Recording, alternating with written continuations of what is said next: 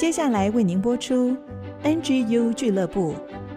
本节目由蒙利自动化股份有限公司赞助，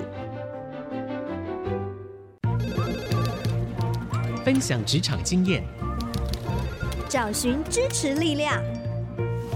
NGU 俱乐部，高美祥、黎元月主持，陪你一起 Never Give Up，点燃永不放弃的热情。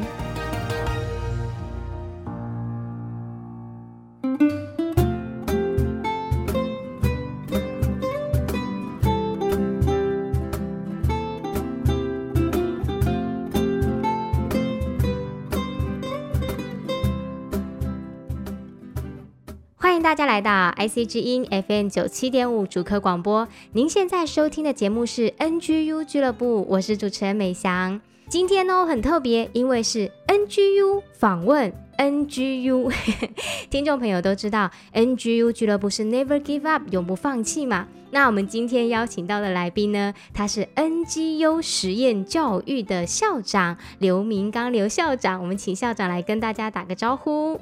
呃，各位听众朋友，大家好。诶。NGU 实验教育呢，其实就是从 NGU 来的。今天很荣幸哦，可以访问到明刚校长。很好玩的是，校长以前从事的是电机专业的工作，并不是教育类型。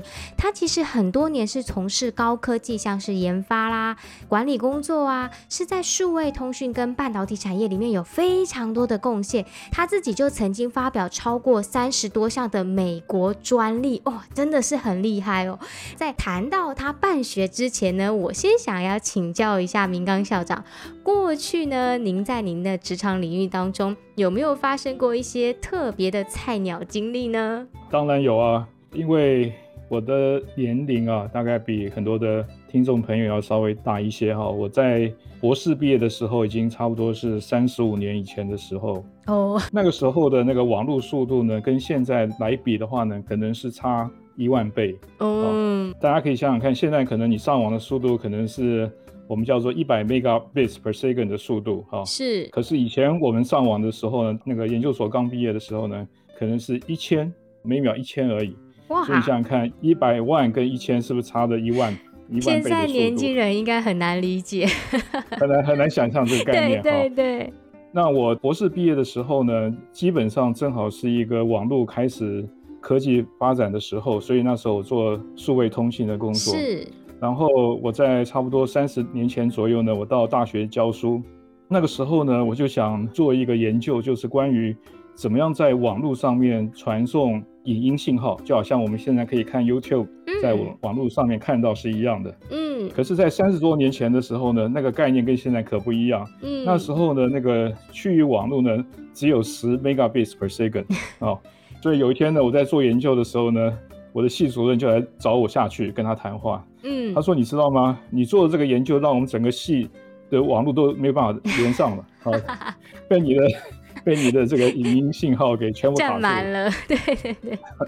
所以在那个年代呢，是一件很不容易的工作，但是呢，嗯、也是我很有兴趣，我觉得也是一个未来的趋势的一个研究。是是是。哎、我觉得明刚校长分享的这个真的很有趣，因为哦，我想现在的年轻人真的很难体会。我自己的年代是刚开始用网络的时候，也要用那种数据机拨号的那种滴滴 这样子。但是我觉得很感谢，就是有这些前辈、这些先人在前面筚路蓝缕的为我们做这一些开拓的工作。现在大家这个上网，尤其是台湾啊。哎呀，顺的不得了，真的是很有意义、很有价值的工作，也很好玩的菜鸟经验，是现在人体会不到的。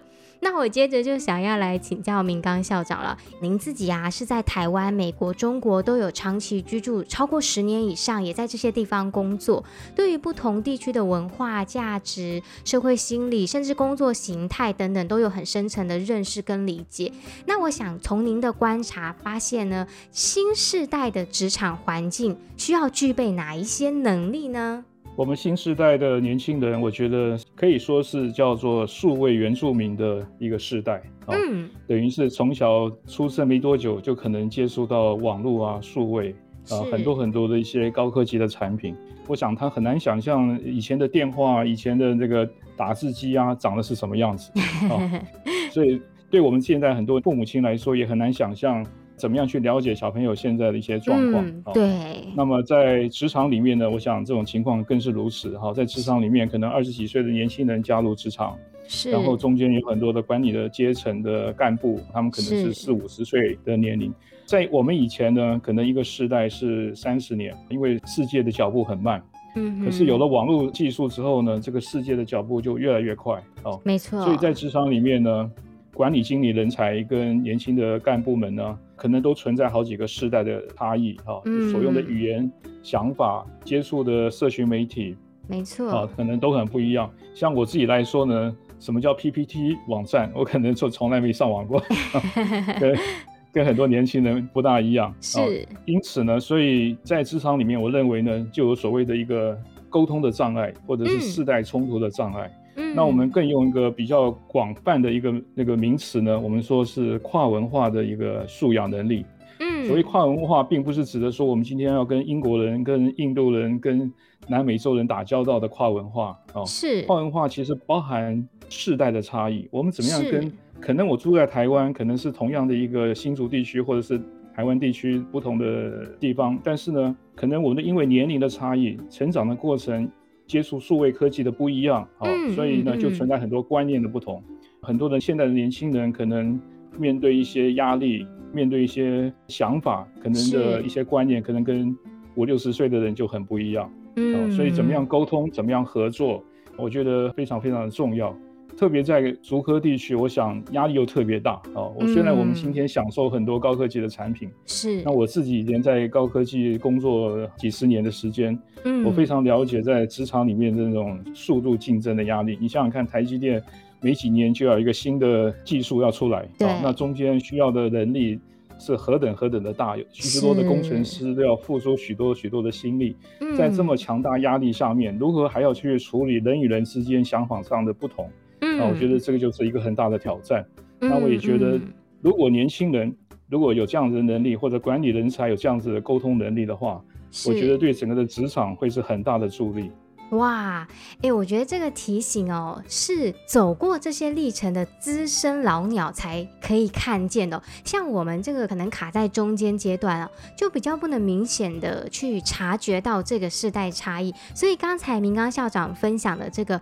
跨文化 已经跟我们之前的这种概念不一样了，是因为科技加速了我们世代之间的差异，就会发现，其实现在在职场当中更重要的是如何合作，对不对？没错。嗯，诶，我觉得这个题目很精彩，但是呢，我觉得这会跟明刚校长。启动他的办学有关系，所以我先接着问，或许后面我们还有机会再来谈哦。大家知道 NGU 俱乐部这个节目是在谈职场力，在谈到我们的生活 Never give up 永不放弃。但是呢，其实也渐渐的很多听众朋友也发现，从我们二十五到三十五岁的这个阶段里面，不光是只有职场议题，其实我们会成家，我们会有孩子，慢慢的呢，在家庭、在夫妻关系、在亲子教育当中也。会成为我们职场人很重要的议题，甚至我们可以说，它本来就是我们生活的完整性的一部分嘛。每当我们的生命走到不同的阶段，面临的挑战也会不同。特别刚才明刚校长也提到说，我们园区人新竹大家也知道嘛，是全台湾生育率第一的，到哪都是一个家庭一个家庭。我们其实也很关心亲子跟家庭的议题，也很需要彼此的扶持。我就想要继续请教明刚校长，您是怎么会从这个数位通讯的领域，哎，好像转了一个很大的弯，开始办学到下一代的教育上呢？这是一个很好的问题哈。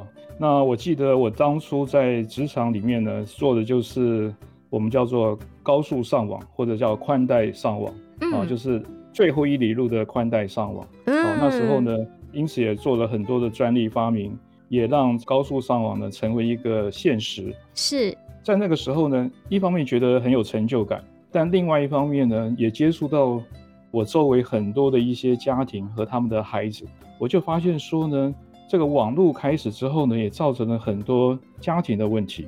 是，是我自己呢，曾经有一个非常非常要好的一个我的朋友，他的孩子呢刚上大学念书，虽然是一个很好的孩子，我从小看着他长大。嗯。可是呢，有一天我却发现呢，呃，因为他父母亲每天工作很忙碌，要很晚才回到家。嗯、那有一天呢，他的父母亲回到家的时候呢，发现他的儿子呢，因为在网络上看到一个所谓自杀的一种放松心理压力的游戏呢，嗯，竟然就吊死死去了。啊、哇，天哪！因为一个大学生，他可能有很多的心理压力，是哦，所以呢，他就想从网络上面找一些可以放松的方法，是。结果呢，他就找错了一个网站，那个网站就跟他说呢，你可以用一种把自己吊起来放松一下自己的方式来解压。嗯、结果他就这样子照做了，结果就很不幸的就死了。嗯这个这个对我来说真是人生很大的冲击啊！我就在想说，我自己是做这个网络高科技研究的，嗯、是希望大家上网能够越来越方便。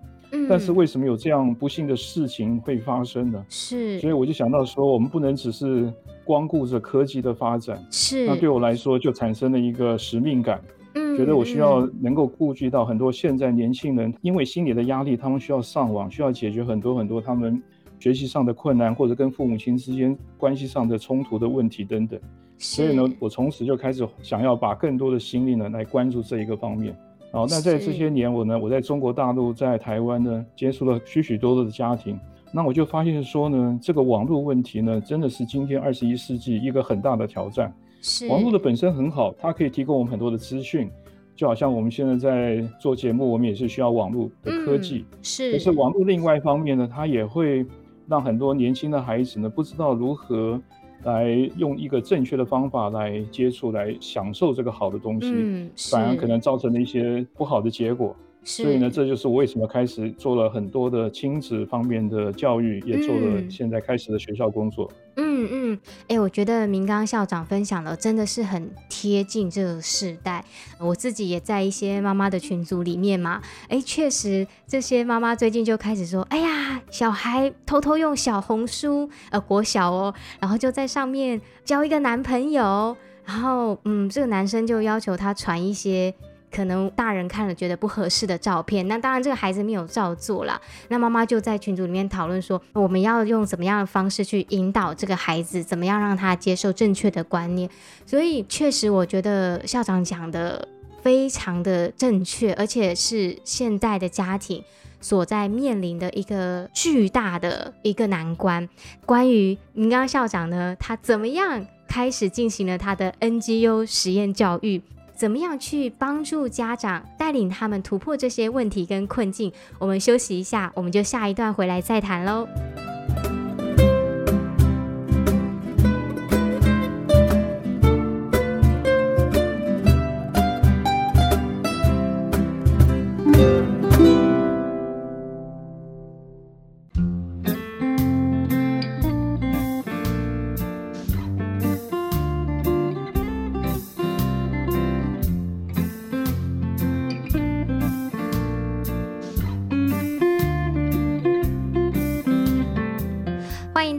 次回到 IC 之音 FM 九七点五竹科广播，您现在收听的节目是 NGU 俱乐部，我是主持人美翔。今天呢，很高兴为大家邀请到 NGU 实验教育的校长刘明刚刘校长。诶，NGU 跟 NGU，诶，其实就是。同样的东西 就是 Never Give Up，所以今天很好玩哦，是 NGU 访问 NGU。其实呢，前面明刚校长已经帮我们提到，我觉得很精彩、很丰富的内容，就是他过去如何从数位通讯跟半导体产业有很多的贡献，一直转化到发现这个有一句广告词说，科技始终来自于人性嘛。但是明刚校长发现说，科技它是一个很好的、很有用的东西，但是它需要建立在我们的生命品格、价值观正确的这个方向上面来使用，让科技成为助力而不是阻力。当然，这中间有一个悲伤的故事，来引发了明刚校长决定要来帮助家庭父母来解决亲子的问题。所以我接着就想要请教明刚校长。那前面其实我们提到，因为您自己在不同的国家有长期居住的经验，您也接触到很多的家长，不同世代的家长。那您发现他们面临的困难是什么？这是不是对于您创办了 NGU 实验教育带来了一些启发的观念呢？我差不多在二零一二年呢，我回到台湾之前呢，在美国、在中国大陆都待了很多年。是。那么我就发现说，现在这个世代呢的年轻孩子的心理状态呢，或者是父母亲跟孩子之间的关系呢，越来越不好。很多的父母亲对于孩子的念书给予他们的压力呢，也越来越强。是。哦，因为。面对这个越来越快速的时代，嗯，很多很多的新科技出现，很多的工作可能会改变，所以父母亲呢也越来越多的焦虑，孩子呢也就感受越来越大的压力。是。那我二零一二年回到台湾之后呢，因为我原来是学高科技的，说实在的，我说我如果想要来帮助更多更多的家庭或者更多的下一代，我觉得我自己需要有一些的专业的学习，所以后来我就去台湾师范大学。学了教育心理，在这个过程中间呢，我当然得着很多。我更发现了一些的基本观念，就是说呢，当我们看重很多的学业学习的时候呢，这些都很重要。因为我自己念到博士，我非常了解呢，嗯，如何有学习力，如何思想，如何能够解决问题。是。可是呢，我觉得很多很多今天的孩子呢，当他们在很多的心理状态、情绪的纠结。甚至很多小孩子在念幼儿园的时候就已经受到一些心理情绪的创伤，嗯，然后如果你们让他继续的只是看重学习，却忽略他们的心理健康的时候呢，我觉得这个情况只会越来越糟。是，因为我是学工程的哈，我比较在想法上会有一些脉络性，嗯，也会比较看重一件事情要做好呢，它的根基很重要，嗯，我们不能只希望说树长得高，却忘记这个树。要种在好土里，是哦，所以我觉得今天要真正来解决我们今天家庭或者下一代的问题呢，我们要帮助小朋友在他的根基上要建立好。是，那么这就牵涉到一个爱的关系哦。孩子从小生在一个家庭里了，其实他最早需要的养分呢，就是跟父母亲建立在一个爱的关系里面，哦，他可以得到自信，他的自我形象。他的很多自我价值，他都能够健康的发展出来。是，但是很多现在父母亲呢很忙碌，也缺乏对孩子心理方面的了解。嗯，所以呢，这个就会造成越来越多恶性循环的一种结果。嗯，哦，那这个其实是 NGU，我们中文字的 NGU 的 N 呢，其实讲到的就是一个爱的根基的意思。先要从一个爱的关系里面把它巩固好，那接下来呢，孩子的学习才会顺利的发展。所以那个恩是恩典的恩嘛，对不对？呃，恩是恩典的恩，也是一个爱的关系的意思。我想在这个爱的关系里哦，是最良好的根基。要的话，我们就从最根本的开始来入手。因此有了 NGU 的实验教育嘛。您可以再跟我们分享一下，您创办 NGU 实验教育重视的价值是什么？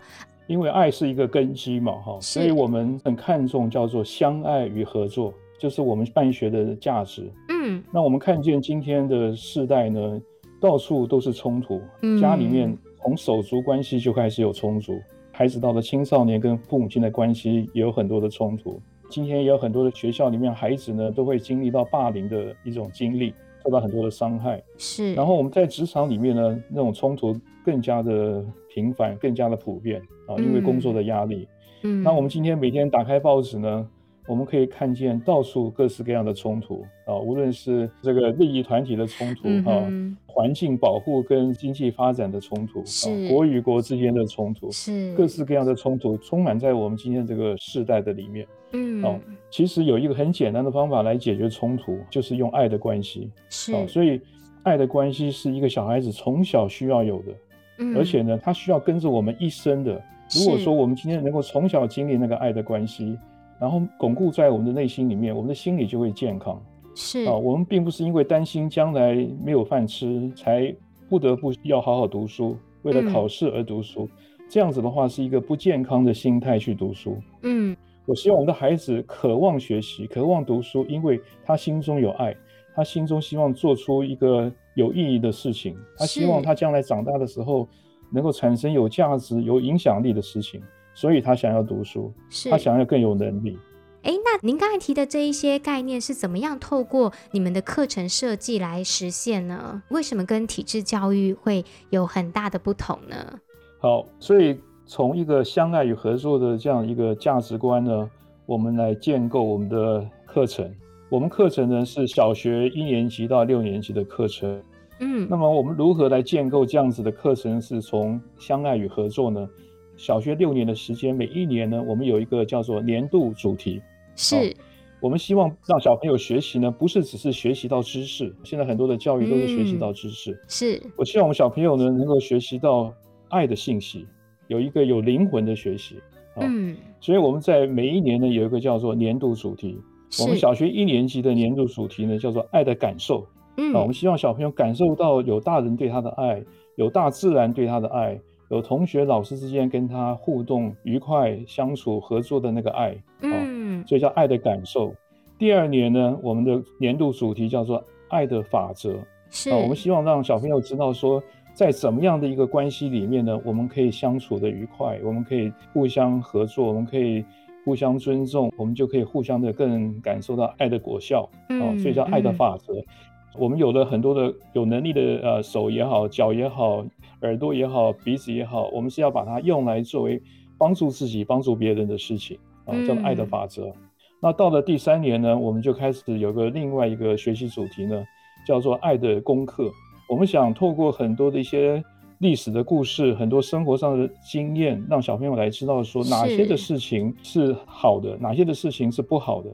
希望从一些功课，我们叫做前人的故事、前人的经验，来帮助小朋友来学习到什么是真正对的事情，叫爱的功课。是。好，然后第四年呢，我们叫做爱的典范。我们希望让小朋友来认识到，过去有许许多多的人，他们为我们、为我们这个世代、为后来的人做了许许多多的贡献。我们如何透过他们的榜样，来成为我们小朋友的一个典范、一个学习。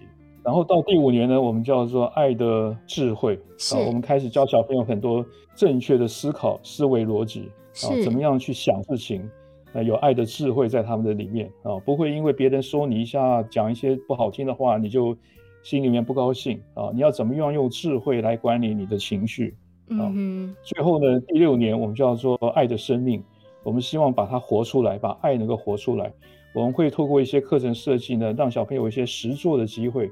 来透过一些实践的方法呢，或者在学校里面，或者进入社会，或者在一些呃社区的方式，我们希望让小朋友有机会表现出一个爱的声明出来，成为一个服务别人的机会，这样子。嗯嗯，嗯哎、我觉得这样听起来哦，真的是跟一般传统重视在学科领域上面的教育模式有很大的不同。而且我觉得不一定每个家长都有机会来到新竹，来到 NGU 实验教育里面。可是刚才明刚校长所分享的这个六年来的课程架构，强调相爱合作，而且呢是围绕在这个爱的主题上面，实际上是每一个家庭都可以做的事情嘛，对不对？呃，一定，而且其实大人小朋友都很需要，嗯，所以事实上我们也是一个看重家庭教育跟学校教育合作的一个实验教育。对对对，我们不但是帮助小朋友，我们也帮助父母亲更知道怎么样跟孩子一起相爱，一起学习成长。嗯嗯，哎，我觉得这个部分就跟传统的模式有很大的不同。哎，我记得小时候啊，就是呃。大部分的互动就是签联络簿，然后呢，没错，我家里因为父母做生意，通常早上会睡得比较晚嘛，我就每天早上，呃，妈妈还在睡眼惺忪，我就把联络簿递上去，他就一签，这就是家庭跟呃学校的一个联系点而已。可是，在 NGU 实验教育里面的概念完全不是这样，对不对？完全不一样。我刚才听到这样的感受，我觉得 NGU 实验教育是把孩子很细致的照顾，关心他身心灵各方面的层面。那我们的目标是要让他根基在爱上面立得稳，然后他可以茁壮遮阴，成为其他许多人的帮助。这样子。没错，没错。我觉得小朋友呢是看着大人的。嗯。那么我们跟一般的学校不一样，我们很看重家长跟学校老师的合作相爱关系。是是。那我要让小朋友在他到学校来，他感受到的跟他回到家所感受到的是一致的。是。看见大人跟大人之间呢，都是互相合作、互相沟通，能够一起关心到他们。那我觉得这样子的一个大人的榜样呢，对小孩子在身心成长呢，非常非常的重要。嗯，也就是让孩子知道说，我们不是一个假冒为善的，不是嘴巴上讲的一套，叫小朋友要相爱，可是大人之间却是吵吵闹闹。嗯，我们要大人活出一个相爱的生命，让孩子能够看见。嗯，也就是刚才讲说这个相爱合作的这个关键点上面，从大人就要有一个很良好的示范开始。没错。呃，我们谢谢这一段校长的分享哦。我们现在访问的是 NGU 实验教育的刘明刚校长。我们这一段呢，就先到这边休息一下啊，呃，我们会请明刚校长再来跟我们多分享一些关于家长、关于父母，呃，要如何来。把这个爱的关系呢，能够融入在亲子之间的互动，以及呢，他对年轻的父母有什么鼓励，让我们可以保持 NGU 精神。我们就休息一下，再回来喽。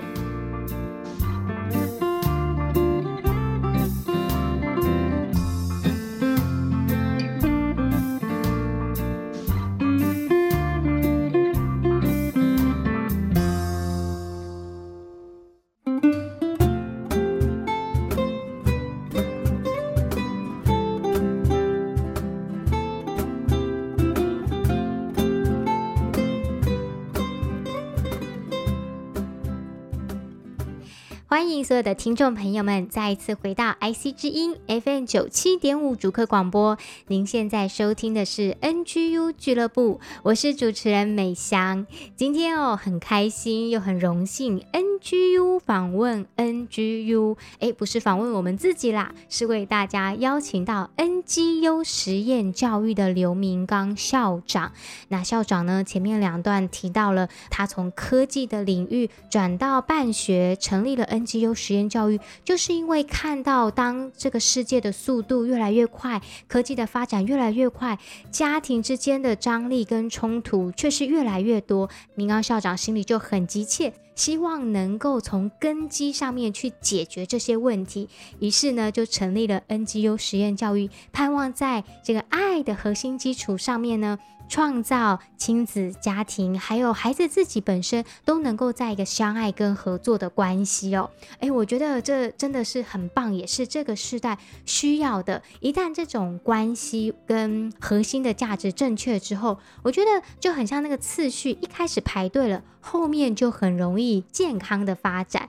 最后一段呢，我就想要请教明刚校长。其实我觉得对于每个父母来讲哦。都是第一次当父母，都是新手，都是菜鸟爸妈。明高校长的心愿就是能够让这个爱在家庭、在亲子之间流动。那您觉得父母养育孩子，他有没有一个终极目标？这个目标要怎么定定才是合宜合理的呢？谢谢美香的提问啊，我觉得真的是一个很重要的一个问题。我觉得对我自己当新手爸爸的时候呢，我也说实在没有真正想过这样子一个问题是什么。嗯可是我经过这么多年的时间呢，我越来越觉得呢，这个问题很重要。这个问题的答案呢是什么呢？我觉得绝大多数的父母亲可能跟我以前是很类似的，养育孩子的目标通常可能是。孩子顺利的出国念书了。我记得以前我母亲常常跟我的邻居的妈妈们就说：“我孩子啊，我孩子已经到美国去念书了。我孩子在念什么学校了？”嗯，啊，觉得说一个成功的父母呢，就是能够把孩子顺利的养大，能够进入大学，能够出国留学等等的。嗯，但是我发现说呢，其实呢，这个目标当然很好，但是呢，这不应该是一个真正所谓终极目标。为什么这样说呢？因为我们发现说。我觉得每个父母亲都希望孩子其实不只是念到一个好的学校或者找到一个好的工作。我觉得每一个父母亲应该都会期望说孩子的一生是幸福的，是，一生是幸福的。而决定一个孩子一生真正的幸福呢，关键呢其实并不是他的学历有多好，或者是他会赚到多少钱。我觉得一个人决定真正他的幸福呢，在于说他如何。处理他的亲密关系，好比说夫妻关系、亲子关系，他如果不知道如何处理在亲密关系中间的冲突、相爱的话呢，我觉得他再多的钱或者是再多的成就呢，都没有办法让他真正快乐。嗯，啊，所以我认为，什么是养育儿女最重要的目标呢？我觉得是要培养孩子有一个爱的能力，他能够去爱很多跟他想法、生活习惯、背景。不一样的人，特别是夫妻之间，可能脚步不一样，价值观不一样，对方的家庭成长不一样等等。如何有这个爱的能力，不但能够爱自己，也能够去爱对方。好，我觉得这很重要。当这个爱的能力继续成长之后呢，他不但可以爱自己的家人，他可以爱邻舍，他可以爱更多不认识的人。那我觉得呢，这个才会造成一个社会跟自己的一个正向循环。啊，当你有爱的时候呢，你自己的心理会健康。啊，我们很多的心理压力、很多的焦虑、很多的恐惧呢，当你心中有越来越多爱的时候呢，这些东西通通会消失掉。是，因为爱可以帮助我们解决很多心理上的一些烦恼、忧愁，而且在爱的关系里呢，你会得到更多别人的爱的回应，然后你就会得到更多爱的关系。然后成为你生命中间很重要的养分。嗯嗯。所以呢，我认为一对父母亲如果能够看重培养孩子活出爱的生命，我觉得这是非常重要的一个目标。那最近听到哈佛大学有研究发现，青少年的研究发现说呢，一个爱的关系是一个真正幸福的一个关键因素。嗯。所以呢，更加让我确定这个是一个重要的一个设定的目标。那这也是我们 NGU 呢，我们 NGU 第三个字叫优啊，什么叫优？优质的学生。那怎么样定义说是优质的学生呢？那就不是只是会考试、会读书，这些都很重要，我们也很看重。但更重要的，他活出一个爱的生命，这是我们所定义优质的人。嗯，明刚校长在讲的时候，其实我心里蛮激动，很想这样子大力的鼓掌。我觉得言语很难形容，但是我我觉得哦，好像。你知道“久旱逢甘霖”一样，用了一个很老派的形容词。刚才讲到说，你一生幸福的关键是你要培养这个爱的能力，你要去学习处理亲密关系中间的冲突。真的，尤其像前一阵子啊，很多富豪离婚的消息，让大家也一直在去思考。到底爱的本质，我们要去面对跟回应的是什么？但是我们就看到说，其实这些外在的环境跟事情，不会因为这些的多寡让你开心或者是失望，而是你内在的那个动力。能够激发你一个人，刚才讲在这个爱的关系里面，所以明刚校长的分享，我觉得真的很值得我们去思考。也许过去我们是菜鸟爸妈。大家都是第一次当父母，但是我觉得今天在这个节目之后，我们真的可以好好的思考，我们要怎么做，让这个爱的传递哦，在世代当中传承。就好像校长刚才分享，其实这个社会是更加的健康，更加的正向。最后呢，我就想要请教明刚校长，我们都是 NGU 俱乐部。我们强调的精神是 Never give up。那我希望从校长的眼光，可以给予还在学习怎么当父母的年轻家长，要如何保持永不放弃的精神呢？永不放弃真的是一个很重要、很重要的一件事情哈。那我当初为什么想要有这样的一个永不放弃呢？因为我在美国住了很多年的时候，我常常经过一个高中，啊，那个高中上面呢就写了这三个字 Never give up。嗯。因为当时我的高中呢有很多的高中生辍学。其实我每次经过的时候，对我非常有感，因为不光是我看到这些提醒学生们要永不放弃，对我一个在职场工作的人，其实也很困难，因为每天早上起来，我为什么要每天早上起来工作呢？嗯，我为什么要继续去职场打拼呢？是啊，我要为什么要永不放弃呢？我需要有个原因，我需要有个动力才行啊。后来我就越来越清楚明白，让我能够永不放弃的。让我每天早上起来为家为我的孩子继续努力的，是因为爱，是啊，是因为那个爱，并不是因为金钱或者是地位或者是个人的成就，嗯，啊，是一个人与人之间相爱的关系，能够带给别人、带给自己更多爱的温暖的那个动力，嗯，啊，所以呢，在我的学校 NGO 的学校里面呢，我就用因为爱，永不放弃作为我们学校的一个校训。是，那我觉得这个对我自己在办学，对我们很多的老师，对我们的家长和小朋友呢，都产生了非常大的鼓励的作用。我们现在的小朋友都记得我们的校训，因为爱 永不放弃。是是，不论做什么，工作、家庭、生活，或大或小，我们能够坚持下去，是因为爱，所以让我们永不放弃。今天呢，我们非常的感谢 NGU 实验教育的刘明刚校长来到节目当中，来到空中来跟我们分享关于他办学的理念。特别呢，是他把这一个因为爱永不放弃的精神送给我们所有的人，也送给菜鸟父母，送给每一位做家长的。我们也再一次谢谢校长，谢谢。那我们就休息一下，下一段回来呢，就到小月姐姐的追剧神器，透过她的分享，让我们一起可以看好剧，来提升职场竞争力。休息一下再回来喽。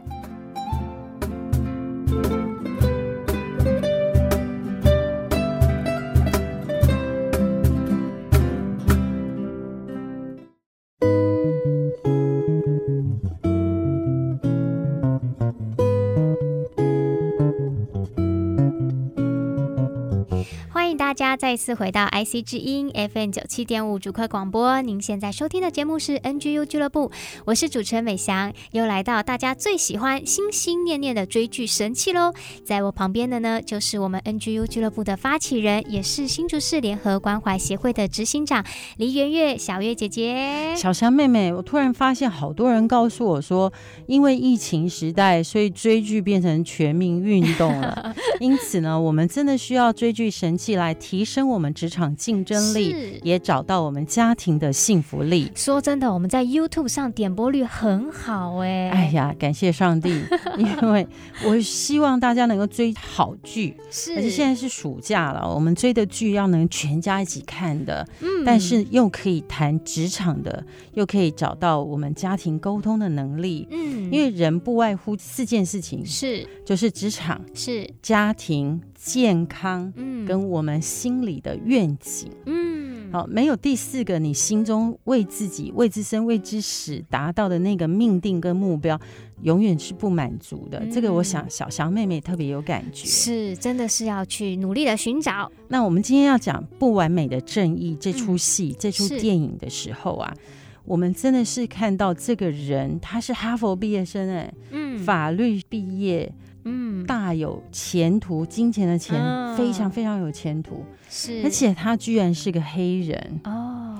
他这么有前途，你去 Google 不完美的正义，都还有他在 TED 演讲，嗯、这个真人真事。是他哈佛毕业第一件事情，如果是我们想说，就去律师事务所赚大钱、啊，追逐风，追逐钱。结果他没有，他第一件事情就去找了一个人权斗士。哦跟一个白人女生一起合开了一个法律辅助的一个事务所，帮助一些在法律上的弱势不当对待的人。是这个真人真事，他讲说他的动机来自哪里？他说他奶奶有一天在他十岁的时候把他搭到一边去，你去找他泰德演讲，他就讲、嗯、奶奶把他拉到一边去，他说你是我二十几个孙子中独一无二最特别的那个，所以我要跟你讲一件事，就是你这一辈子千万不要喝酒，嗯，然后你要做让奶奶以你为荣的事情，嗯。然后他就真的哦，到现在他五十几岁了，他真的一滴酒不沾。哇，这对黑人来讲是很不容易不容易的。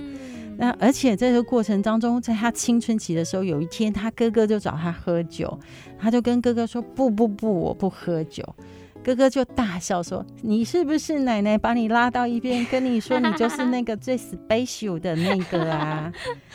结果原来奶奶跟每个人都个别说了，哎、欸，我觉得我要鼓励各位家长，你要有跟孩子一对一，看着他的眼睛，跟他说。我多有眼光，你是我见过最棒的小翔妹妹。我真心也觉得你是我挖出来的这颗最亮的这颗星，我非常高兴。我拉出小翔妹妹，还拉出我们的夏天成为我们的小编，这是我今年做最得意的事情。谢谢小月姐姐，挖出两颗钻石，千里马也需要伯乐啊！嗯，是 我超得意的。那你们也要为了我不要喝酒。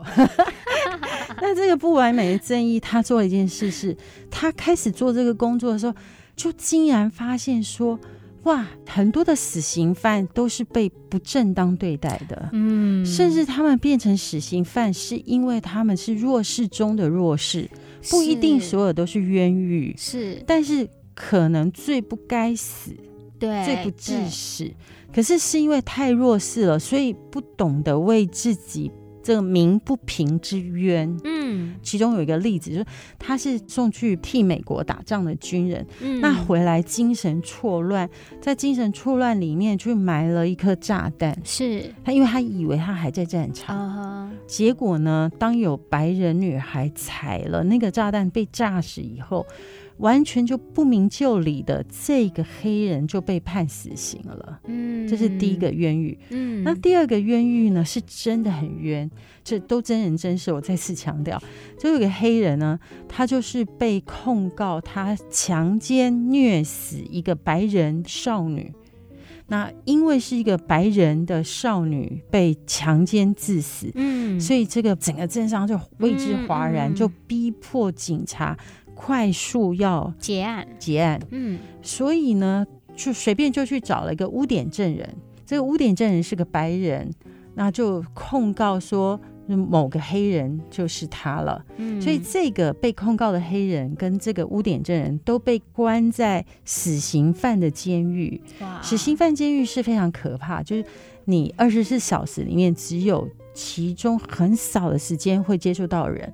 大多数时间都是你一个人在一个非常狭小的空间里面，哇，所以就会屈打成招。嗯，可是这个不完美的正义的这个男主角，他很快就发现根本没有真实的罪证，是根本没有直接的证据，是而且事实上，在这个女白人少女被奸杀死亡的时间里面。这个被刑求死人的那个人正在一个教会的聚会里面，他根本就有不在场证明。对，他跟一大群人在一起，教会正在办爱宴、烤肉、义卖，甚至有一个警察来来跟他买过烤肉。哦，亲眼看见他在一群人当中是，可是这一群证人都是黑人，嗯，所以都不被采信。哇，太悲伤了，太悲伤了。所以这个律师他也用了一生之久去帮助很多的死刑犯，为他们鸣不平之冤。然后呢，他努力的去改善，去表达有色人种也应该被尊重的这样的一个议题。嗯嗯，这个过程中好几次，我真的就一边看一边掉泪，哇！而且看完以后激动了好几天。嗯，我要鼓励大家，一定要在这暑假想办法全家人一起看这出戏。然后跟你的孩子好好的谈，这部电影里面有很多议题要谈，怎么样子尊重跟我们不一样的人，是。怎么样在你听到他是有罪的情况下，仍然要让他有机会为自己申冤。嗯，然后还有一幕我最感动是说，这个哈佛毕业的这个律师呢，是。很用尽一切努力去证明的时候，还是被判这个人有罪的时候。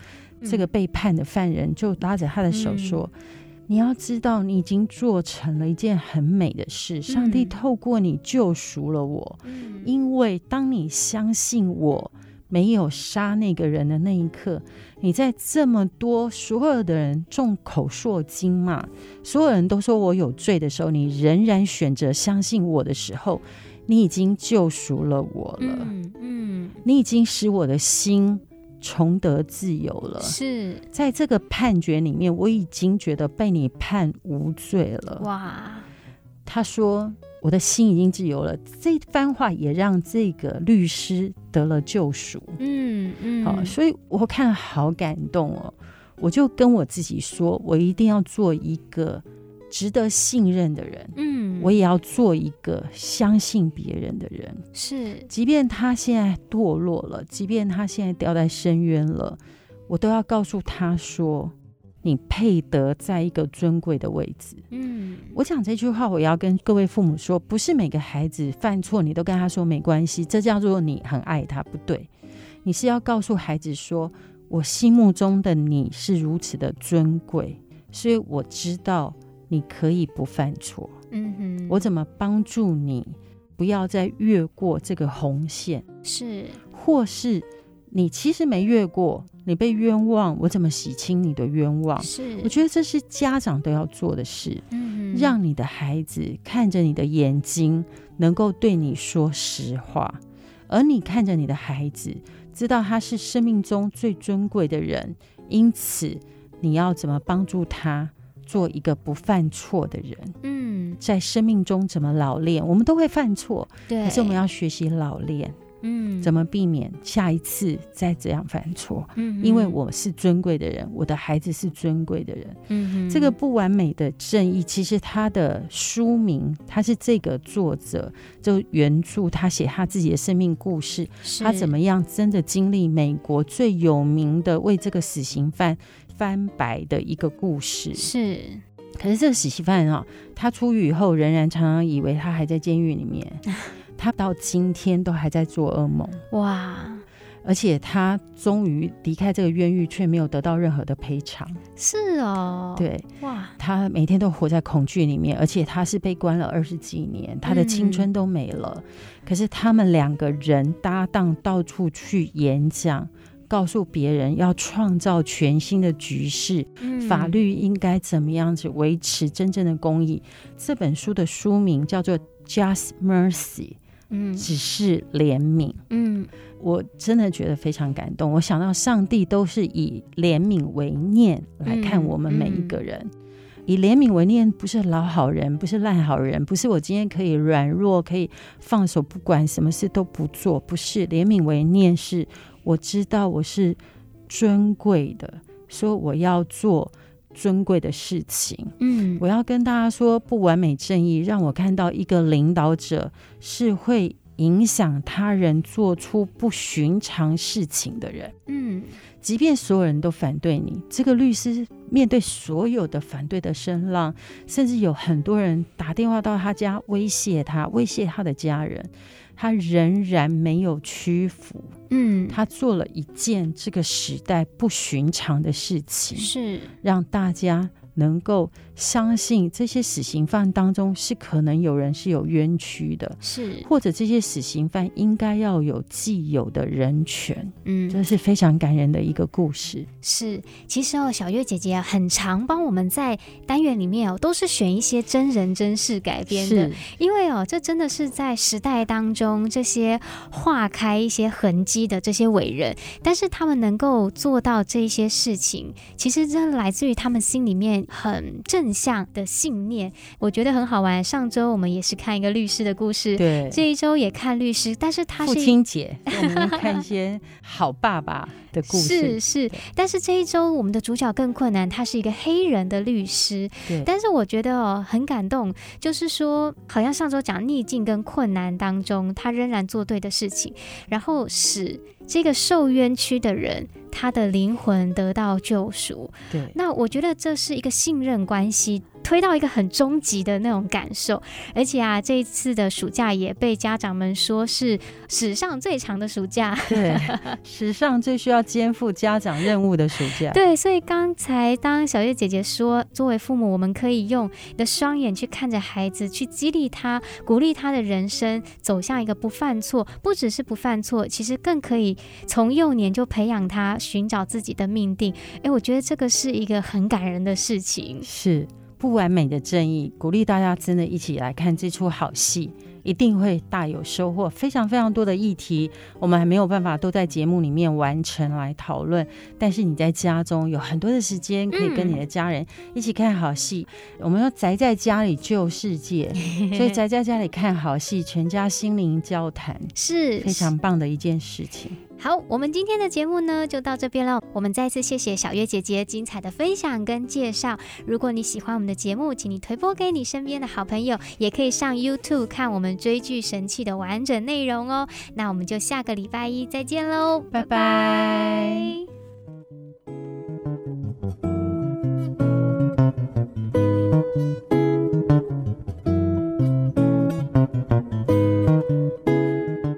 上 NGU 俱乐部由蒙利集团赞助播出。